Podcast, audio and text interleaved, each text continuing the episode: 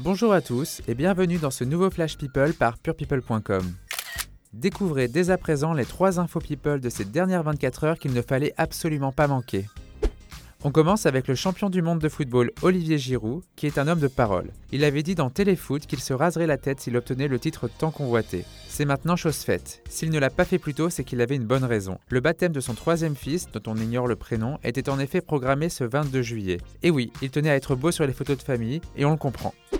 On continue avec Meghan Markle, que l'on peut désormais appeler Meghan de Sussex, qui n'a pas beaucoup de chance côté famille. Quand ce n'est pas son père qui l'a dit terrifié par sa vie de princesse ou sa demi-sœur Samantha qui l'attaque dans la presse, c'est son demi-frère Thomas Markle qui lui impose de bien mauvaises unes dans la presse anglaise. En effet, la compagne de ce dernier, Darlene, a été arrêtée aux États-Unis pour violence domestique envers son conjoint. Elle a finalement été libérée sous caution 24 heures plus tard. Rappelons que ce n'est pas la première fois que la jeune femme finit au poste pour ce motif.